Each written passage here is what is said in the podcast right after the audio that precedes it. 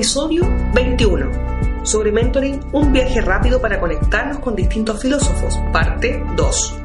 Una conversación de Paul Albanter y Marisol Castillo. Hola Marisol, ¿cómo estás? Bien, ¿y tú, Paul? Bien, qué bueno. Hoy día vamos a seguir hablando sobre lo que es un viaje rápido para conectarnos con distintos filósofos y la, y la, y la filosofía con mentoring. O sea, de qué forma distintos filósofos nos influyen en las preguntas que hacemos. Sí.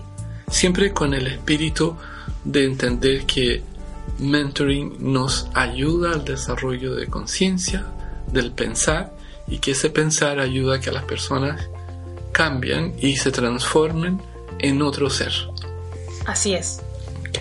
Entonces, me gustaría que habláramos, después de que, bueno, hablamos de René Descartes la otra vez, hablamos también sobre eh, Freud, hablamos sobre Nietzsche, sí, y ahora me gustaría hablar de alguien que es muy estigmatizado y que es Karl Marx. Oye, el otro día estaba viendo las noticias y salía un reportaje respecto de los estudiantes universitarios hoy en día que se hacían llamar marxistas. Ya. Y que cuando les preguntaban eh, y cuál era la ideología marxista, no lo podían responder. No, ¿en serio? no sabían. Deben creo que era un jugador de fútbol. No lo sé. ¿En serio? Igual yo dije, oh, eh, pasa mucho con los adolescentes, o sea, con los estudiantes que, que seguramente no, no reconocen, o sea, como que Mars no lo reconectan con, a lo mejor con una persona. Ya. O con alguna historia. Qué tristeza. Me imagino. Y eso supongo que fue en el momento que iban a lanzar una Molotov. Claro. bueno, pero no hay que generalizar porque hay, hay mucha gente que, que es muy inteligente y sabe muy bien quién es y también son estudiantes. Y esa expresión de violencia yo creo que de alguna forma en algunos momentos tiene su validez, grandes revoluciones se han hecho a través de, de fuerza, pero en otros momentos lamentablemente han sido grupos violentistas pagados con finalidades distintas a la educación. Sí. Mira, Max hablaba de algo interesante que nos lleva al mundo contemporáneo. Ahora, cuando existe Max, existen, estamos hablando de sus obras principales en el siglo XIX, época victoriana, estamos hablando de eh, el full de, la era industrial y desde ahí mucha pobreza. Eh, en Inglaterra, esa transición entre el mecanicismo de la era industrial, de los motores, el motor a vapor, eh, generó una cantidad de cesantes impresionante. No sé si eso... Me suena, me suena familiar. Exacto, sí. Y él decía, el trabajo es una forma de esclavitud. Y yo creo que si te remontas a ese momento, y tal vez para muchos de los que existen hoy, también lo es. Sí, Sí, depende de la concepción que tengas tú como trabajo y... Y esclavitud. Sí, obviamente. claro, no lo es en la medida que no tienes un grillete, se dice en castellano. Sí, sí, no tienes un grillete en la pierna que te impide ir. Pero digamos un señor de 58 años, 55 años, que está desconforme en su trabajo, eh, ha trabajado tal vez 20, 25 años en un banco, en una posición intermedia, y que percibe que le falta X tiempo para jubilarse, más, porque si jubila a los 65 igual no va a tener lo que él quisiera de pensión, o sea, tendría que esperar hasta los 70. Sí. Mm. hay un grillete ahí también. Hay un grillete porque él, no sabe si sale al mercado qué es lo que le pasaría, entonces tal vez acepte mucho de lo que no debiera aceptar. Y, tal vez esta idea de trabajo es una forma de esclavitud sea bastante vigente. Bueno, si lo pones así, actualmente eh, sí, podría ser hay, hay bastante frustración en, las empresas en ciertos eh, niveles. Cierto, y, por eso que él decía, y, y si es una esclavitud, no tienes nada que perder, pero tus cadenas de prisionero. Mira qué fuerte, o sea, es claro, el día de hoy no es así, a, a pesar que hay en países del tercer mundo que, que sí existe esa esclavitud, o sea, ya sea política, sociopolítica o, o económica, ¿no? Porque te, te pagan, no sé, un dólar miseria, diario. sí. Claro, o sea, es una forma de esclavitud. Pero por otro lado, eh, nosotros con buenas preguntas podríamos hacer con que esta persona descubriera que esos grilletes están en su mente, que él puede ser otra persona distinta a un esclavo y que tal vez aquello que tenga miedo a perder sea más bien su permanencia donde está, pero al mismo tiempo la ganancia de la libertad. Es que ahí sí, eh, concuerdo contigo y, y quería agregar que, que a veces hay cosas que podrían ser muy simples para uno, por en el caso hablando tú y yo, como, oye, pero es tan simple como da vuelta a la moneda y, o da vuelta a la cara y vete de una, una perspectiva distinta. Pero son preguntas que uno no se hace en el día a día.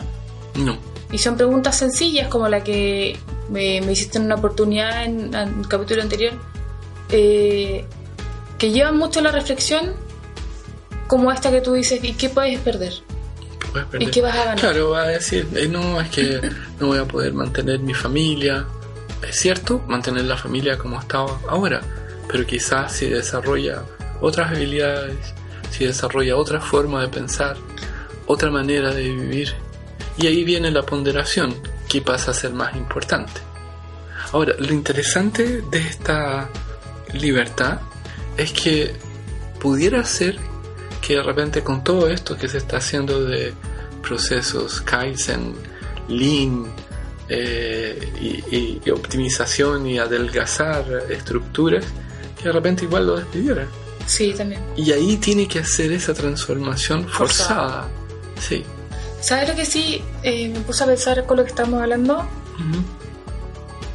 que nosotros como mentores, por ejemplo, si llegara un mentí con, con, con esas, con esas dudas, con esos temores y quisiera eh, de alguna manera poder encontrar nuevos caminos o, o aperturas de pensamiento, y estamos hablando de una persona de esas características, una persona Ujú. de 60 años que Ujú. lleva 35 años trabajando en, la misma, en el mismo trabajo, eh, ¿no te preocupa acaso qué puertas puedes tú abrir ahí? ¿Y qué tipo de responsabilidad tendría uno como mentor frente a eso? Sí, sí, siempre me lo he preguntado. Y la pregunta también me la hago al revés. Es qué tipo de persona sería yo si no abro esas puertas. ¿Qué tipo de trabajo estaría haciendo yo? Más bien me parece que el trabajo, por lo menos en mi perspectiva, es abrir y cerrar las puertas tal cual como ellas están para que el otro después decida Ah, bien. en qué puerta quiere Claro. entrar. O sea, es como mostrarle que hay opciones. Más que yo mostrarle que él vea. Que él vea. Que él vea que existe un mundo diferente y que probablemente no es la única persona que ha sido despedida ni será y que de alguna forma también, en la medida que piensan bien, logran eh, desenvolverse Sí, y, desarrollarse. Pero no que es eh, el final de la vida, como muchos de repente llegan a, a pensar y a enfermarse y, y Sí. tener dolencias serias. Eso pasaba más antes, ¿o no? Yo, Yo- creo que pasa igual. Todavía hoy día. Sí, sí. Yo, yo recuerdo de casos de, de, de papás cercanos de que ha sucedido eso o que dejan de trabajar y empiezan a generar una enfermedad. Claro. Sí, Bueno, a, a medida que la edad aumenta se hace más crítico, también. porque es más difícil encontrar justo aquello que tú hacías. O sea, y en el Por la fondo... misma plata. y por la misma plata. O sea, en el fondo eres de alguna manera visto casi como un tornillo que sirves para una tuerca y lo más probable es que el tamaño tuyo de tornillo no le haga otra tuerca. Sí. Por lo tanto, en ese mundo mecanicista hay mucho miedo. Pero me gustaría hablarte de otro, otra idea. Y es alguien que también es alemán. No, no digas que le estoy cargando a los alemanes, por si acaso. pero se llama Max Weber. No sé si has escuchado No. hablar, ¿no? No. Él tenía ideas diferentes a Max. Él, él es alguien que eh, yo diría que sus ideas centrales son el ejemplo típico del, del crecimiento y grandeza del pueblo de Estados Unidos de Norteamérica. Ya. Porque él dice, si trabajas duro y vives de forma simple, serás en algún momento rico, wealthy, dice. Ah, no me gusta. ¿Cuál no te gustó? ¿La parte de rico, la parte de duro La o de trabajo, la forma la trabajo simple? duro. Claro. Bueno, es la esencia del fenómeno protestante. Y si ves las distinciones entre el protestantismo y el catolicismo, en el protestantismo Dios apoya justamente a aquellos que trabajan duro, viven de forma frugal y les abre las puertas del cielo. A diferencia del católico, que yo nunca me acuerdo de esa frase que dice algo así como es más fácil que un camello No, no sé. Claro, es que un camello pase por el, un ojal de una aguja que un rico entre al reino de los cielos. Ah, Al-. Algo así. O sea, mira la connotación asociada a lo que es el dinero.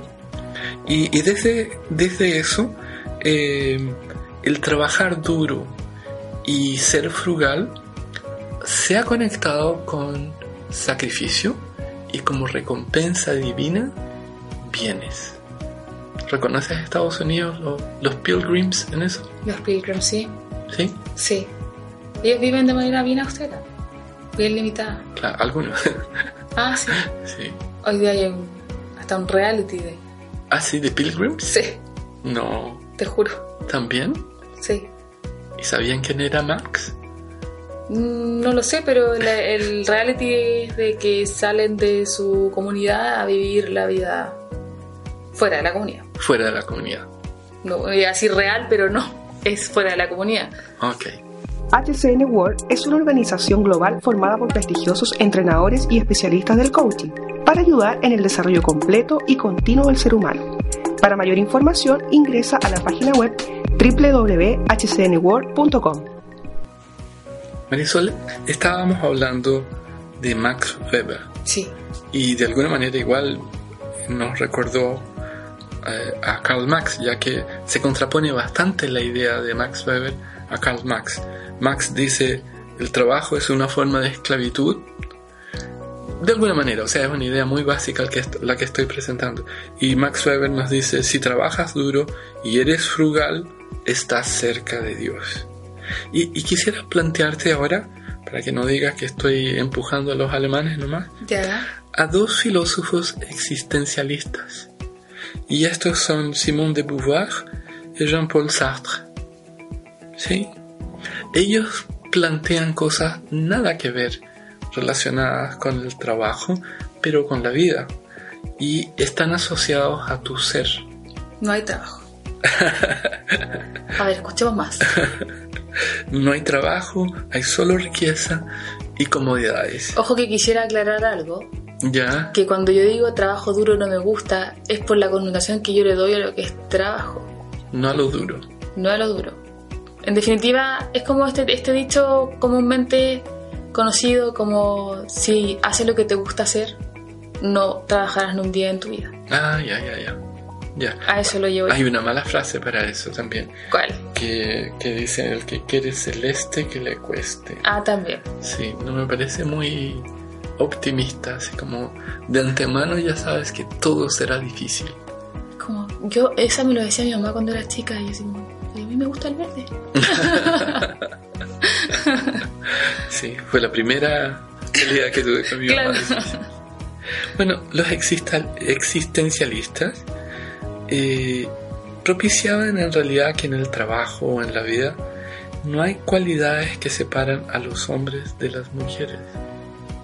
Ok. Eso ya te gustó. Bueno, de hecho Simone de Beauvoir es conocida como muy feminista por las feministas, pero ella no sabía que eso ¿Qué era... Claro, porque no estaba ni ahí con los géneros. Entonces es curioso que se le atribuya a ella eso sin que ella hubiese ¿Y en qué época sabido. estaba ella en la historia? Ella está en los 30, 40, 50 y se hace muy conocida en los 60. Sí. Yo diría que su fama sale junto con Sartre en los 60.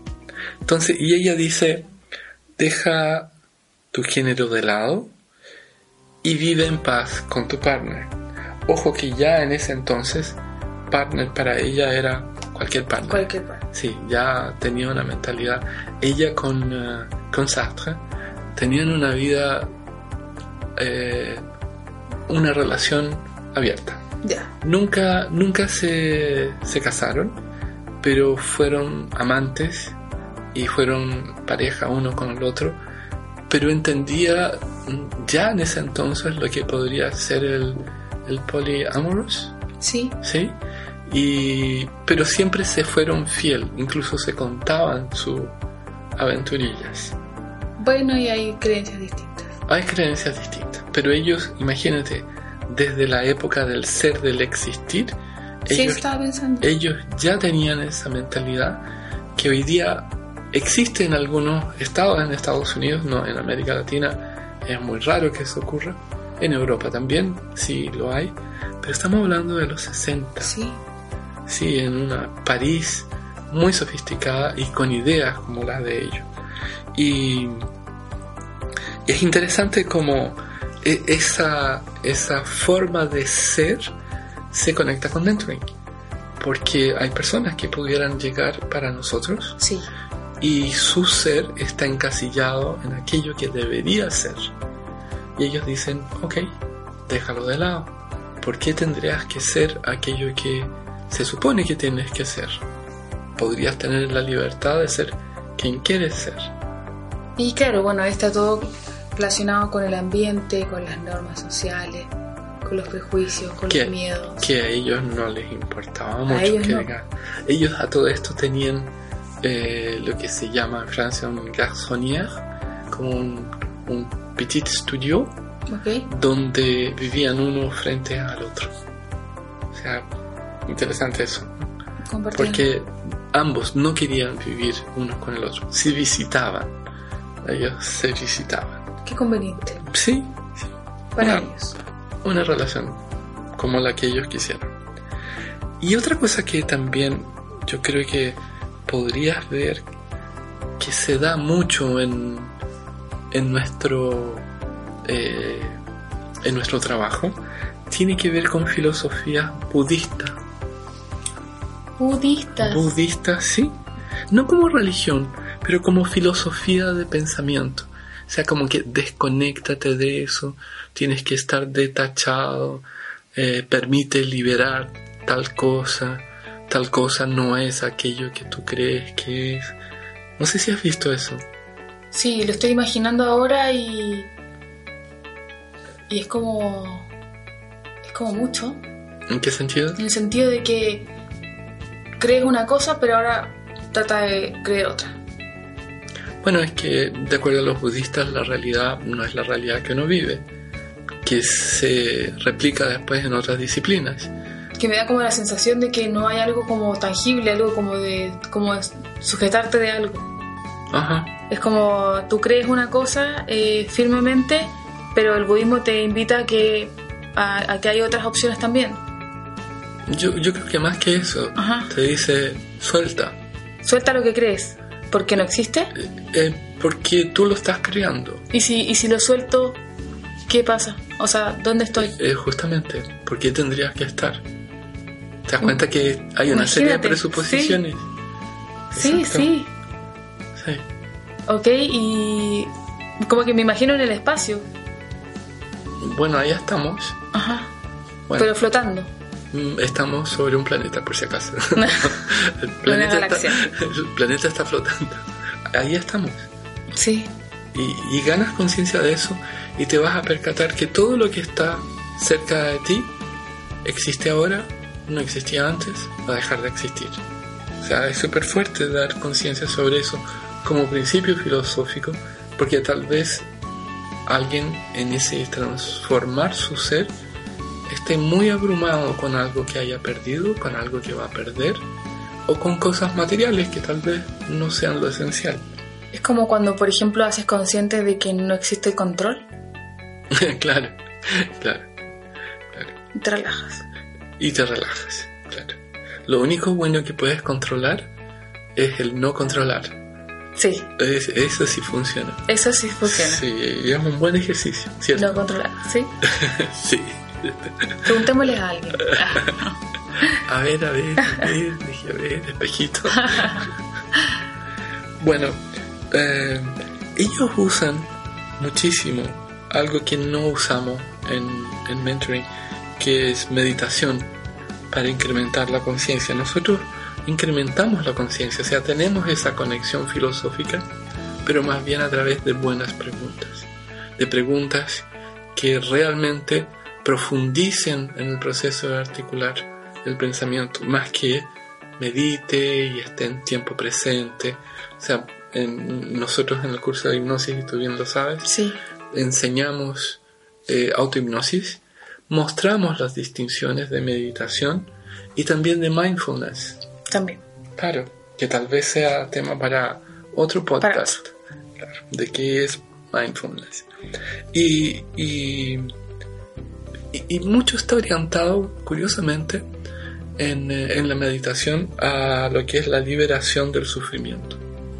Claro, porque presupone que tú en este ser estás muy conectada con cosas que no necesitas. Terrenales. terrena, más que terrenales del día a día, Sí. porque suena, suena espiritual o religioso. Ah, Y, sí. y acá lo quiero llevar como filosofía. Porque que tú estés trabajando o no estés trabajando no es tu vida. Puedes estar mejor en términos intelectuales, pero no vas a morir por eso. O sea, desde ahí no es la vida.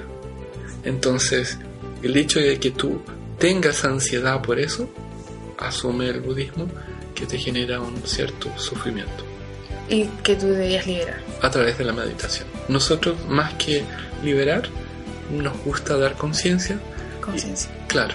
Y si al personaje, nuestro mentir, le gusta sufrir, bien por él. Y sí. Que lo sufra, concho. ¿Y cómo quieres vivir ese sufrimiento? Claro, pero con la conciencia de, de lo que está viviendo. Y por último, el que me gustaría mencionar es Carl Jung. Jung. Jung, claro. Nosotros ubicamos mucho a Jung porque el papá de la hipnoterapia fue discípulo de, de Clark Hull y, y él fue discípulo de Jung. O sea, hay una conexión directa entre hipnoterapia y, y la filosofía y el pensamiento junguiano Ujú. de diferencias entre consciente e inconsciente. Y a, dif- y a distinción del modelo ego y superego, eh, Jung decía que consciente era todo aquello que tienes presente, muy parecido al- a lo que pudiera ser budismo, y el inconsciente es todo el resto. Entonces, que es distinto a, y no, no hablamos en ese, en ese momento de Freud, sobre lo que él llamaba el subconsciente que sería el equivalente al, al inconsciente. El subconsciente freudiano es un depósito de anhelos, necesidades y, y el inconsciente, como ya lo has visto en, en hipnosis, el inconsciente junguiano es algo que tiene de todo, o sea, cosas buenas, cosas no tan buenas, no como el subconsciente que está en general con cosas Bueno. reprimidas, no, al Ah. contrario, reprimidas. Entonces, eh, pero el aporte de él se va también a lo que eran los arquetipos, donde él habla que soñar te conecta con un inconsciente colectivo y llama a ese inconsciente colectivo el alma del mundo, ¿Y cuál colectivo? el pensar Ah, de todo, te o sea, con todo. con todo. claro. ¿Te sientes interconectada con muchas cosas o pocas? Estoy en trance ahora. no, quiero decir que ha Qué estado, ha estado bien nutrida eh, todo lo que me has contado. Paul. No, no me imaginaba que íbamos a conversar de tantos filósofos en este corto tiempo. Pensé que Sí. íbamos a hablar de uno, íbamos a expandirnos y Era un viaje express. es que sí, Sí. muy bien, muy bien. Y, y me gustó mucho, en definitiva no, tener como el concepto básico del pensamiento filosófico de cada uno de ellos y poder compararlos y ver cómo en uno y otro se relacionan y otros son tan contradictorios. Claro. Eh, como que me hace pensar así como, ok, ¿cuál se relaciona mejor conmigo? Pero después me empiezo a preguntar, no necesariamente conmigo, a lo mejor podría probar eh, vivir en mi mente Sí, cada uno de esos ideales y sacar ahí mis propias reflexiones. claro. Claro, por ejemplo, cuando hablábamos de, de lo que era eh, Nietzsche y que te dice sepárate de la manada. Claro, O sea, porque debes luchar por ser eh, tú misma y, y tener coraje de eso. sí, eso, eso Es- lo veo es muy como- fuerte. Claro, lo veo como grande, sí, así como sepárate de la manada no se refiere que te separes de tu familia, para mí. Es como del, de lo colectivo, de la sociedad, de, de lo común. Es que puede ser de la familia también, depende de qué familia. Sí, pero hay, hay hay- mucha gente que se separa porque no quiere estar ahí. Lo que, lo que quiero decir es que no es que vaya apuntado a la manada como familia. Puede ser cualquier concepción de manada. Cualquier concepción de manada. Sí. Y, por ejemplo, en términos de, de lo que es Jung, yo creo que es sumamente importante las preguntas que tú puedes hacer, porque a través de esas preguntas de mentoring estás dándole conciencia, como bien dijimos al inicio, Sí. sobre el inconsciente. Y eso era jungiano. Ah, me gustó. Gracias. gracias a ti. Muchas gracias.